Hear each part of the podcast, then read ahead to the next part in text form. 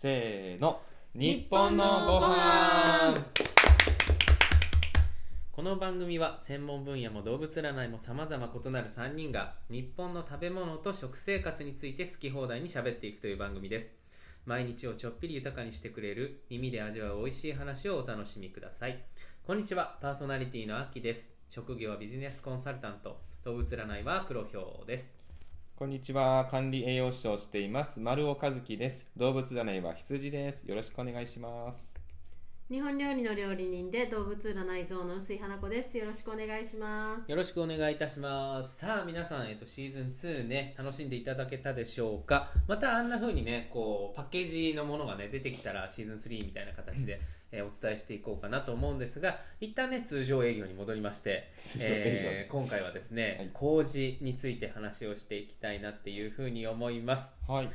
はい。はーい。ちょっとね、あのゾウさんの方からね、はい。えー羊さんの方に対してですね、質問がいくつかあるということなので、おーえーちょっとドキドキしながら、よいや本当ね、うん。ろしくお願いします。でしょうか。今日はゾウさんは一般人になって羊さんに質問するコーナーです。怖い怖い。設定がもう怖いよ。え？はい質問です。はい。最近麹調味料ってたくさん流行ってるんですけど麹調味料を使うとどんな効果があるんですか？えっ、とそれ健康面でっていうはい。ことですかね、はいまずあれですね聞いてる方向けにもその麹調味料って具体的に何なんですか、塩麹醤油麹うんとか麹うんとか麹うんとまあか麹、トマトうんとか麹とか、あの玉ねぎ麹とか、うんコンソメ麹とかいっぱい今流行ってるじゃないですか。うん流行って作られてる方いますね。うーん、はい。つまりその既存の調味料とか具材に麹を加えて発酵させた調味料みたいな感じですかね。ああそれの健康のメリットですね、はい。うん。まあ麹ですよねはい。うん。うん。麹、まあ、発酵っていうところになってくるのかなと思います。うんとまあそうだよな。えーっとそうだね、ちょっと難しいよね。2つ3つぐらい多分うん、あると思うんですね、二つ三つ。はい。その健康との関連で言うと。うん。一つはまず菌を取る。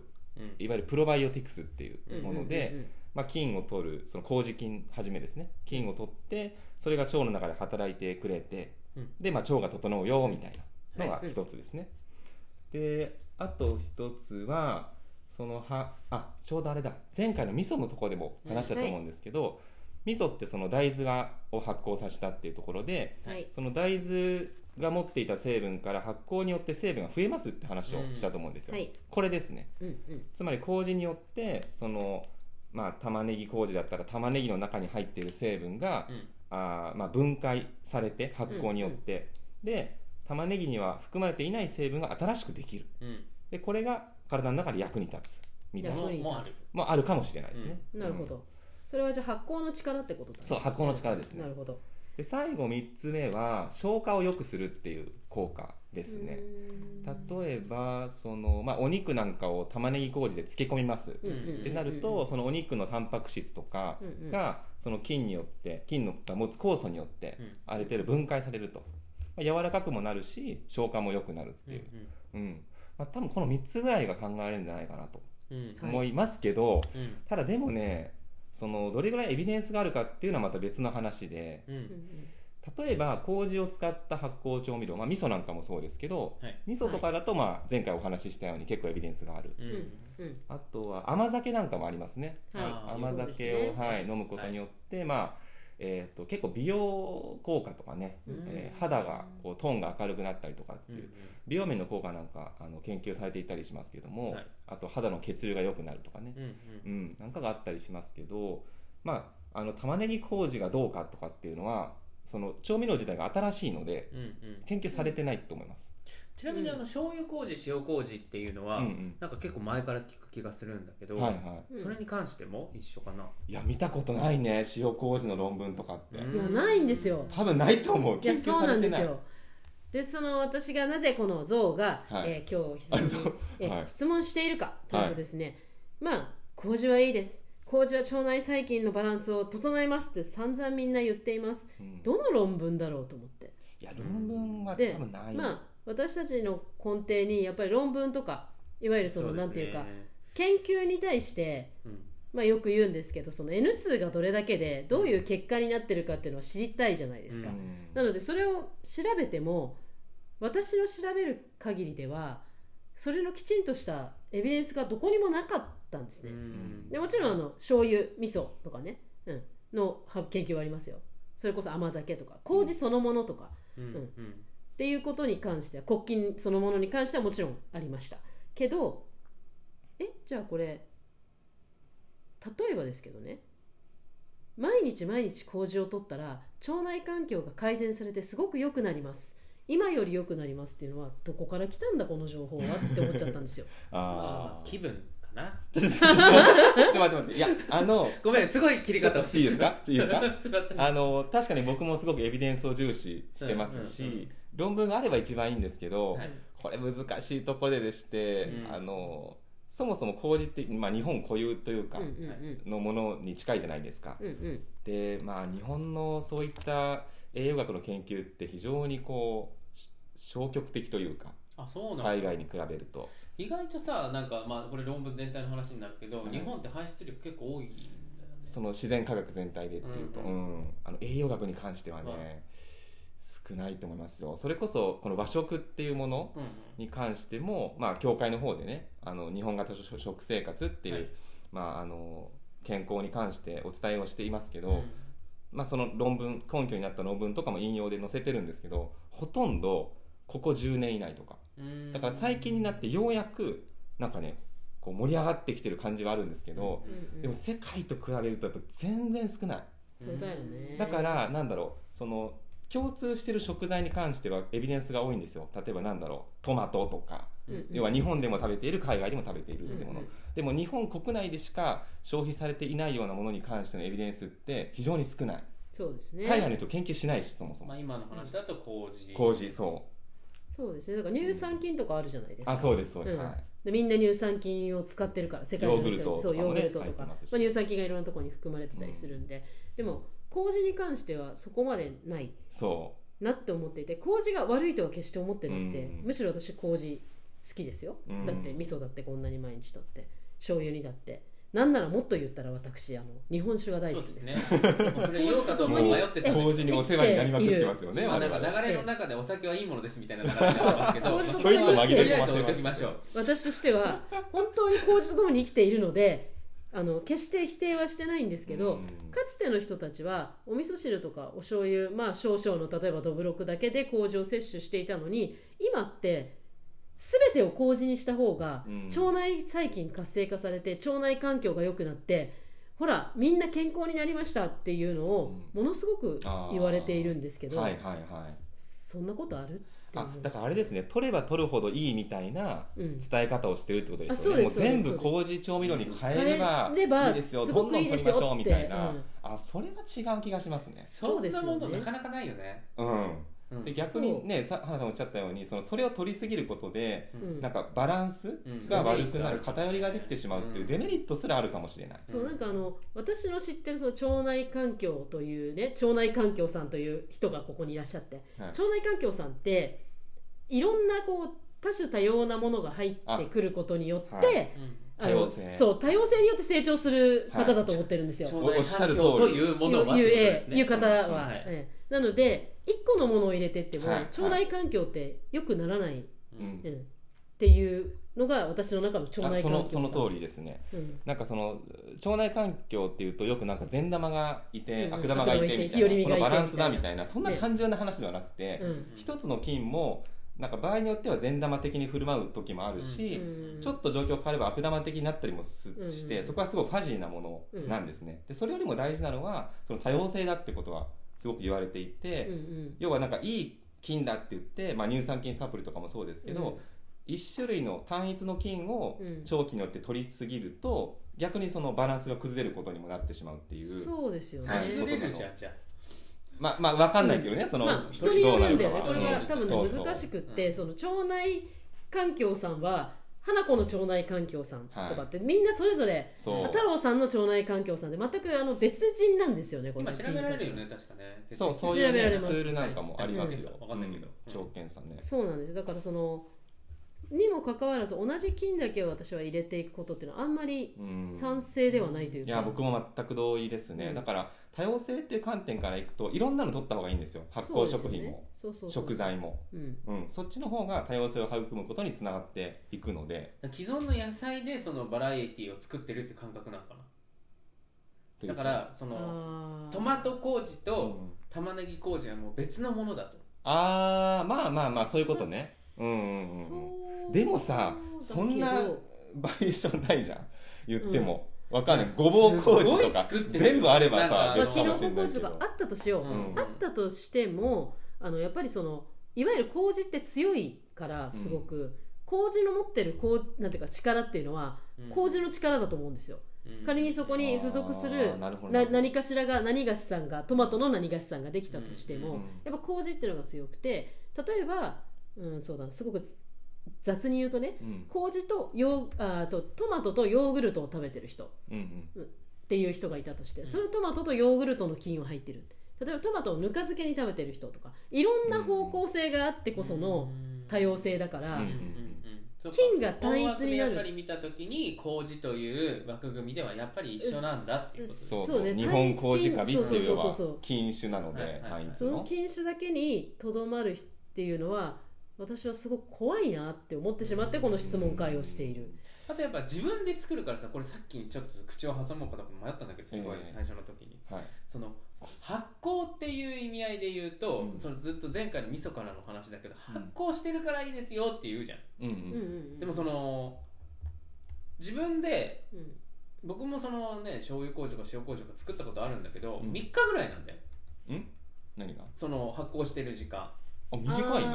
夏とかね。いやその言われてるやつよ。はいはいはいはい。僕だって一応習ってやった。うんなるほどなるほ多種多様な人じゃないうん。多種多様な工場を作ってらっしゃる方に、うん。なるほどなるほど。うんでまあ冬の場合は1週間ぐらいとか言うんだけど、うんいやそんな味噌ってこの間あの長期発酵だから3ね。人でど話したんだけど何何ヶ月とか測る何ヶ月っていうかもうそれも僕のイメージだと3ヶ月ぐらいだったのがいやいやいやいやいやっていうようなね。即上になっちゃう。もうそうそうそう。1年ぐらいの極端な話うん。の期間じゃない、はいでも多分今そのゾウさんの言ってるこの麹、まあ、いろんな作り方してる方いると思うんだけど、一般的にポピュラー出てくるのってそんなに長くやってないのよ。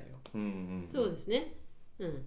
そう。んなだろう1日で作るっていうのが割と主流であったかいヨーグルトメーカー的なので温めてあで、まあ、あの24時間置いてそれをまあ1週間で使い切りましょうっていうやり方ですね、でさその発酵っていう枠に入れていいものなのかどうなのかも分かんないねって思っちゃったのちょっと。うん全然その発酵期間の違うものを一緒に扱っていいのかっていうこと。そ期間が違うってことはすごいシンプルに考えれば度合いが違うのかな、うん。いやそれは違うでしょうね。違いますね。だからやっぱり味噌みたいなそのまあ味噌がじゃあ100%完熟完熟っていうかさ そのしてるとした時にそれと比べた時にさ、うん。発酵まあ、浅いっていうことですよそうそうそうそう。ねあそれはねあると思いますよ。なのかなみたいな、うんうん。だからさっきあの羊さんもおっしゃってくださったみたいな大豆のうん。もともとないものが発酵によって生まれるみたいな、はい。多分なんか僕わかんないけど時間かかりそうじゃん、うんそれはかかると思います。解するんだもん。そうそうそう。でもね分解されてるようには見えんよって思う、うん。いやそれは鋭いですね、うん。確かにそれはありそう、うん、とは個人的にはちょっと思った、うん。その度合いっていうの？同じ発酵っていう枠組みの中でもうん。随分違いがあるんじゃないのかなとか、うん。思いましたね。うん。いやーなんかちょっと先ほどからの話を聞いてて全然違う観点からの話ぶっ込んじゃうんですけど、あのそのねなんか麹調味料で全部うまくいきますじゃないですけど、うん。あのそれってこう発信者側に立つと、うん。その向こうの意図っていうのも多分に感じるわけですよ。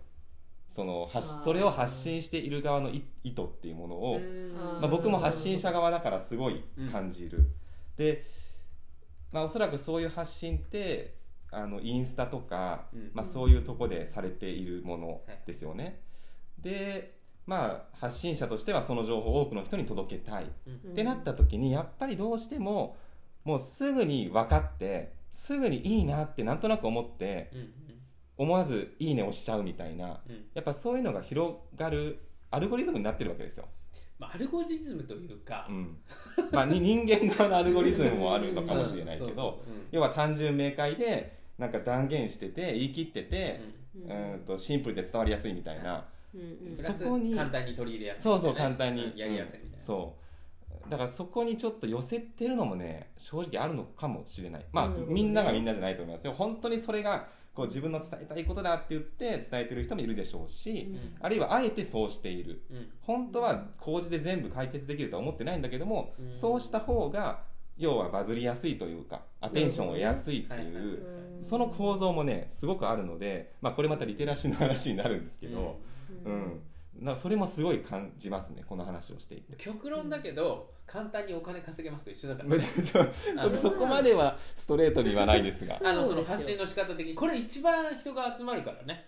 まあそうなんですよ。結局。うん、だから、うん、発信者側って難しいね。いやもうね葛藤ですよ。頑張って。本当に。いやもう頑張ってますよずっうん。と、ありがとうございます。ずっと頑張ってるけど、でもなんかねやっぱそのアテンションエコノミーで、うん。こう注目を得ていいねを集めてっていうのはやっぱ続かないと思そうだよね。う焼き畑農業だと思う、うん。結局。一瞬がバーってなるかもしれないけどやっぱ気づくよね普通の人は。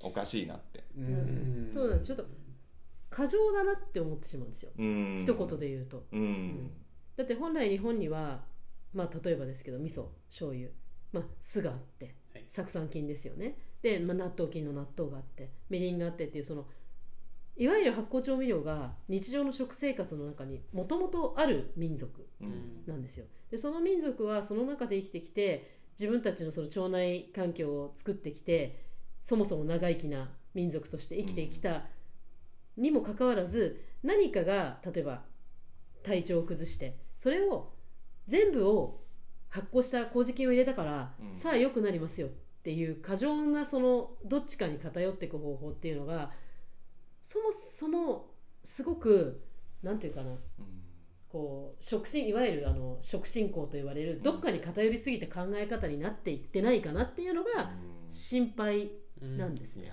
ーめっちゃ思いますね、うん。それ。普通でよくねみたいなところもちょっと思っちゃったりするわけですよ、あとなんか多分麹っていうものがなんかなそこにはまりやすいっていうかそうね。なんか古来のものである。うん。でさらに発酵というこう目に見えない神秘的な現象が絡んでいる。うん。でかつなんかねやっぱおしゃれなんですよね。麹を伝えてる人のその世界観って。なるほどなるほど。なんか木木の感じとかエプロンとか 白の背景とかでなんか素敵なまあいいや。わかちょっと単純化していったな。でもなんか わかったよ。これ僕の僕の主観ねこれはね、うん。あのなんか素敵な生活を送られそうなの。し自然的どな感じでね心にもゆとりを持ってうん。なんか私すごく自然体で毎日暮らしてるんです綺麗ですみたいな。そう戸棚にあるこの麹調味料をパラッと使えばもう美味しくなっちゃって肌も綺麗になってうんうん腸も整ってハッピーみたいな。今一番切ってるよ。あやばいやばいやばい本当？だいぶ全然そんなつもりないんだけだいぶどちょだよっと 溜まってたのかな？溜まってましたねこれはね いやでもいやうん。なんていうかな。まあ、それがだから発信者側の技術だからね。まあそうそうそうそうそう。伝えるものっていうよりも伝え方うんそう。っていう意味ではその、まあ、うんだからこっちのねビジネスななんだろう。そう。でいやいや前もこの話したかもしれないけどその発信する側と受け取る側の間にすごく溝があると思っていてうん。多分こういう話ってしないの。普通発信者側は。そうだろうね。うん、要は、ね、手品の種を明かすようなもんだから、うん。しないんだけどだからなかなか知る機会がないんだけどでもやっぱこれは知っといた方がその情報をどう受け取るかっていうのを、うん。その考える時にすごく大事だと思うんですよね。そうですね。あの、うん。だからその割と何かにはまりやすい人ってすごく真面目だったりするんですよ、うん。うん。傾向としてね、うん、なんだけど私すごいしつこく言ういつもすっごいしつこく言ってるんですけどなんか一つに偏って体にいいものを取ることは確かに麹が取りすぎて何かデメリットが起きないかもしれないけれどうん。基本的には人の味覚を成長させないから味覚っていうのはやっぱりたくさんのものを食べてこその成長でたくさんの調味料たくさんの菌を体に入れてこそだと思うんですよ。私はあの、体内のことは担当じゃないけど、うん。お口の中を通り過ぎるまでが担当だとすればよ、うんうんうん。うん。それによって人は味覚が形成されていろんな味を知っていくわけで、うん。そもそも麹以前に自分たちの周りにある発酵っていうのをもう一回見直してほしいなと思っててその、うん。まあ、みりんであったりとか例えば草屋であったりとか急いっぱいあるすごいの出てきた。いやまあでもいっぱいあるんですよ。だって草屋はちょっと、ね、それこそ納豆だって漬物だってパンだってヨーグルトだってそんなこと言ったらチョコレートだってそうですよ。うんうんこれも全部発酵食品なわけじゃないですか,、うんだからその観点をもう一回見直してまあ発酵が悪いとはでも全然思ってない。むしろ発酵はいいと思ってる、そしてやっぱりさっき言ったように、まあ、長期長く発酵して熟成されていくと熟成されたものに熟成されたうまみとかまた違う味ができてくるしそういうのも含めてもうちょっとこう遠くからちゃんと麹を見てもらわないと、なんていうかね麹という人がいてここに昔からいる麹さんがいてね日本のねうん初期からいらっしゃるこのたった一つ食べられるこのアスペルギルス菌の中でね。オリゼイさんといううん。全部が猛毒だったにもかかわらずたった一つの食べられるこのオリゼイさんがだってね生まれた場所馬糞ですからね。あじゃああれ納豆か。え馬糞なんですか？え納豆が馬糞？稲わらとかじゃなくてへ稲わらがじゃあ納豆。何かが何かが馬糞じゃん。えそれ知らないです僕。何かが馬糞から生まれたんですよ。そう。で馬の糞から？へー。そう馬糞から生まれたんですけど馬糞小屋から生まれたのそれが納豆菌かなんか、まあ、でそういうなんていうか菌なんてそういうとこからしか生まれないじゃないですか、まあ金だからね。んそう確かに金だから。そうよね。要は大体のそうだもんね。金はそっち系だから。そう。うんだってさたくさんの菌のうち、ほとんどがカビですよ。うんうん。で食べられたらそう菌じゃないです。か、うん。でそのさなんかこう雑多なところから生まれてきたさ優秀なオリゼ君がさ、まあ、オリゼ君でもすごいちょっと日本男児みたいな感じだったのになんか最近ちょっとスーツ着せられてる感 おしゃれになんか。そうなんか。もうなんかうん。すごく荷物を持たされてるからね。ああ背負わされてるうん。ねうなんですよ。ろんなものをねメッセージ性そうそうをそうそう。もう全部うん。これもあれもっていうそうだね。まあ聞くとね。うん。そうなんですよ。だからなんかそれが良くないなって思ってるんです。うん。いやなんか先ほどのその味覚の話で思ったのが僕も醤油麹作っててで納豆とかにやっぱめっちゃ合うんですよ。ううんまいな。であと卵かけご飯とか。うん。いやもうこれでええやんって思ってたんですけどやっぱたまにはね醤油が良くなるんですよね。そりゃそうや。なんかあの例えば生姜焼きやるときにさ、うん。決まんなくない？そうそうそれそれ。うん。なんかねそのまあ卵かけご飯でも納豆でもそうなんだけど醤油麹使うと美味しくなるのすごく丸い味で、うんそうそうでもなんかガツンさがなくなる。そうなんかね尖らないよね。そうだから尖らない。すぎちゃうよね。ああそれもあるかもしれない料理とかだね。となんかそんな気がする。使いすぎちゃう。僕はそうだった、うん。そうだから。あでもねそれそれを言ってる人もいて全部甘くなりますよね、そう甘みもつきますよね同時にね。だって麹って甘いから。うん。で全部同じ味に感じちゃうの私。そうそうあるある。だから麹定食っていうのをまあ何度か食べて全部になんとか麹なんとか麹って入ってるんですけど私には味の緩急がない味って緩急ね。いやほんとそうだな。そう。なんか丸いのととんがってるのがないよね。うんメリハリがなくなっちゃそううそう。で味っていうのはそのゴミと言われるバランスを一つの一回の献立の中で全部のゴミがこう包括するように作っていくっていうスタンスなのに、全部が同じ味付けになってしまうとそこに幅がないから、うん。これは私は献立としてはあまりおすすめができない。ただ、うん。たまに例えば鶏を焼く時に醤油麹で焼きました。美味しいよねって思う、ううん。んそれは全然思うんですよ。そうですね。その麹が嫌いってこともないし塩麹も別に使うんですけど。うん。江戸時代もね塩麹使ったあのレシピいっぱいあるんですよ。うん。ただ全部それにすると大事な何かをちょっと見失ってないですかって思ったりする。今の話だと味覚的な要素もそうだし、うん。栄養的な要素でもそうだし、うん。ちょっと何かあの不都合が起きそうなうん。感じはありますよね、うんですね。まあ、なんかあの麹の方とねよく話をする時になぜその麹のあのにハマったんですかって聞くと私は料理が下手なんですっていう人がすごく多いんですよ。料理が下手だから麹があることによってそれで味が決まるのでうん使っていますって人が実は結構多い。その健康的だしかつ味が決まるしだから使っていますっていう人が多くて。うん私はそのなんかネガティブな原因はネガティブを解消しない限りポジティブには変わらないと思うんですよ食に関しては。うんうんなぜそれが下手だったかを追求した上で納得していい方向に持っていかなきゃいけなくてうん。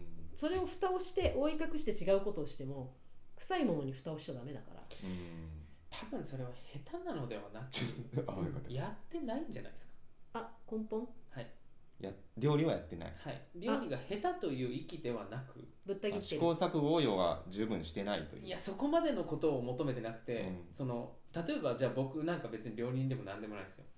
あの適当に自分でやるだけの話なんですけど、その人間がさっき味が決まらないって言っちゃったんですよだからその料理をししてない方なんじゃないですか。うん。だからこそ多分簡単じゃないですか。もうそれそれそれだけでいいんだもん。いろいろだって初めて料理をするってなった時に、えー、とえ砂糖ってどうやって使うの？とかえじゃあみりんってど。うやって使うの？醤油ってどんぐらい入れたらいいの？とかうん。えうんじゃあ醤油と塩ってなんでこれ両方入れないといけないの？とかあとその下茹でであったりとか、うん。そういうのってやっぱり分かんないですよね、うんうんなるほど、そうだったそうだった。思い味出した。付けの問題だけじゃないんだそうなんですよ。うん。でもトマト麹を入れりゃいいんですよ。それでも味が決まるからね。はい。うん。すごい簡単じゃないですか、そうだね。まだからあれだよね。そうそういう人がトマト麹をつく使ったところでうん。複雑な料理は多分できないですよね。できないと思いますよ、ね。だって全部同じ味になるんでしょ、うん。だからそうなんじゃないのかな。料理ができないんじゃなくて、してない方がうん。どっちかっていうとだから下手なんじゃないんですよ。知らないだけうん。やってないだけ。でもそこに取り掛かろうと思った時にいろいろあるからちょっと分かんない。あでも、もうこのなんかもうなんか宝物の壺みたいなのをバッてやれば、ね。全部味が決まると思っていらっしゃる。あっていうところでやっぱりとっつきやすいっていう面があるのかもね。しかもその日本古来からあって、えー、とずっと日本人が取り続けていて体にもさらに言うと体にいいっていうふうに言われておる。ーそっかそっちの入り方もあるんだね。健康にいいだけじゃなくって手軽に料理がうまくなるみたいな。そうそうそうそう。で私が懸念してるのそっちはそのな気がする。その2つが重なっちゃってることが、心配なんですよはいはいはい。はいパーフェクト。だそっかそっか。新規のツボみたいな話ですよそうそうそう。それだからでよりブームになってるっていうことなんですそうそうね体にいいものを求めてたくさんいろんな料理をしてでも麹がよくって麹を使ってますっていうパターンうん。パターン A、料理をしたことないけど子供ができちゃって料理をしなきゃいけない環境になった。どうやら麹は体にもよくってこれさえ入れれば美味しくなるらしいっていうパターン。B そのストーリーありそう。そう。B パターンの方が多分そうで実は今 B パターンがほとんど主流になってることが心配なんですよ。なるほど。だ子供に対する影響もとか。もう要はなんか家族のために健康のためにみたいになってるけど、うん。まだ A パターンは自分でそこにたどり着いてるから私としては、あのあなるほどね。ってもう散々やってそこにあなたがいいと思うならばそれはそれで。多分 A の人はそんなにね傾向してるんじゃないかな。ただ A の人ってやっぱり強いんですよ。やってきてるから。でこの A の人がさっき言ったように発信すると B の人はあの A の人が言ってる本質をちゃんと理解しないままうんあーあるね。わかるかな？B パターンになっちゃってるってことが心配だなと思ってこの質問をしようって決めたのが2ヶ月前だったからそこはちょっと今薄れてて思い出したそうだった、うん。そうおせちの前だったから忘れちゃうんだよね。おせちおせちそう。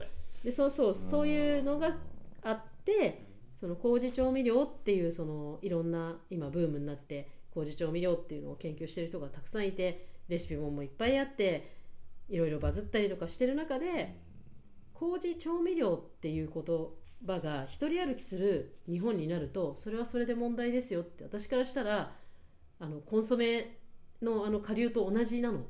うん。一言で言うと、うんまあその考え方が。入れればいい。要は焼肉のタレと一緒なの、うん。いやこのタレかけたら味が決まりますって言ってるのと同じになっちゃうの、あれは決まっちゃうからな。なうん。るほどな。そういうことじゃないのよねって、ううんん。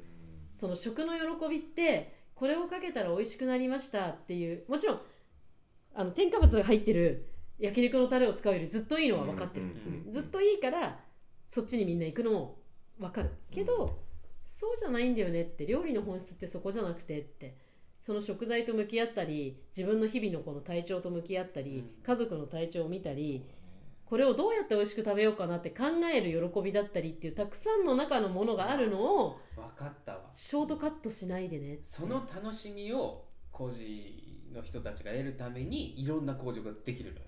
トマト麹とか。あバリエーションをちょっと作ってる感を味わいたい要するにその試行錯誤をしてます。うん。見つかりますっていう楽しみも得られるじゃないですか。多分ね。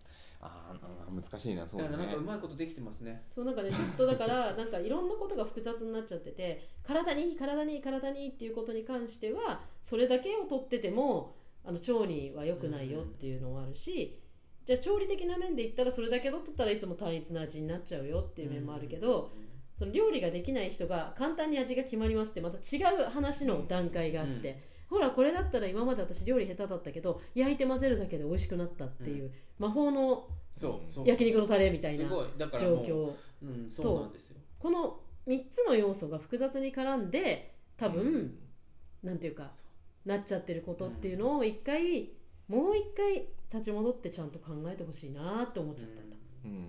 え私今日真面目。いつも真面目ですよ。うん、いつも真面目なんですけどこれすごく心配だったんだよね。うん、なんかそのうん、ゾゾウさんからその話を聞いて、うん。そんなに今麹流行ってたんだって僕知らなかったので、まあ流行ってたんだっていうか発ずっと流行ってるんですけどね。ちょっと見て SNS をそうだね。いや昔からあるじゃん。昔っていうか昔まあっていうかまあまあ前からそうですね。なんか10年ぐらい前からなんとか工事塩なんとか工事って流行ってあてなんなら醤油麹なんて何十年も前からあの味噌屋のがよくあこうここの横に余った麹醤油麹とかって売ってたりとかもしたかうん。ら醤油塩は本当に多い。なあの昔からあるイメージ。それだって塩麹なんてあのいあれですからね。普通にあの江戸時代に残ったあの魚を塩麹の中につけてうん。翌日あの焼いて食べるのってざらにありましたから、ううん。ん普通のことなんですけど、うん、だからそれがちょっとなんかその3つの要素をうん。こう訴える側がうまくこう包括しちゃうと受け取る自分たちがちゃんとそれを整理して自分はどうしてこうなのかってところをちゃんと判断しなきゃダメだよって言いたかったんだな、ううん。んうん、情報の分解、なるほどね、と思っているんですよ。過信しないでって、うん、どんなものもって。まあ、塩麹さんはちょっとね重荷を背負わされて大変な感じがしそうだますけど、ね、スーツ着せられてずっとそこにね。麹さんかうん、さんがもう本当スーツ着せられてずっとあのマイクの前に立たされてる感じですよ。かわいそうに。でずっとあの言ってることおっしゃる通りですっていうずっと言い続けてるような気がしなんてか浮かぶなその絵があの私そうはいうタイプの人なんだね。今もうそれしか言え日ないから。本日本人らしいね。日本人らしい感じの。真面目な実直で。そういうのをやめましょうっていう時代ですよ今。おっしゃる通りですってあの言ってる感じがして、うん、実はなんかそこにある複雑な背景っていうのは浩二さんが矢面に出てるだけで違うんじゃないかなって、うん。まあなんかいろいろありそうですけどねこういう問題はね他のところに、ね、確かにね。まあそれはねだから麹だけじゃないのかも。例えばそのビーガン食であったりとか。いろいろなところでそういうなんかちゃんと情報をこう考えていかなきゃいけないのかなと。ーうん。だから栄養とか調理とか、まあ、心理的な問題とか。まあ私たちここに3人いるけど。うん。その全部に起因してんだよねそこに行くつく理由が、うんうん。うん。っていうのを今一度確認した。なかなか濃い回でしたね。そうですね。3人とも吠えてましたね。僕は控えめですよ。あ前回か。出汁の出汁のことを吠えてま私した、ね、のことを吠えていやあれは褒めてるから。うん。でも本当あの多様な発酵食品を取ってほしいっていう意見は私は変わらないですね。うん。麹麹は素晴らしいけれど、僕も全く同意です、うん、麹に限らず多様な発酵食品を取り入れることが私は一番味覚の形成にもつながるし、うん。体の健康にもつながるとはい。いうのは変わらないです。あそこに関しては栄養面のね羊さんも同意見だとはい、ねそうですね。はい。ありがとうございました。はい。えー最後にお知らせです。私たち日本のご飯の3人は未来日本型食生活協会を立ち上げました。当協会ではお米ライフを楽しむためのイベントや講座を開催しております詳しい情報はインスタグラムで未来日本型食生活で検索して当アカウントをフォローしてみてください。あとですね我々3人は毎週木曜日の22時夜、えー10時ですねからインスタライブをしております。ここでは聞けないようなお話。例えば質問なんかもねこれに関して。はい、えー一緒に、ね、そうそうそう参加していただいて、うん。ぜひあのやっておりますのでぜひねそちらの方も遊びに来てください、それでは次回の放送でお会いいたしましょう。ありがとうございました。ありがとうございました。ありがとうございました。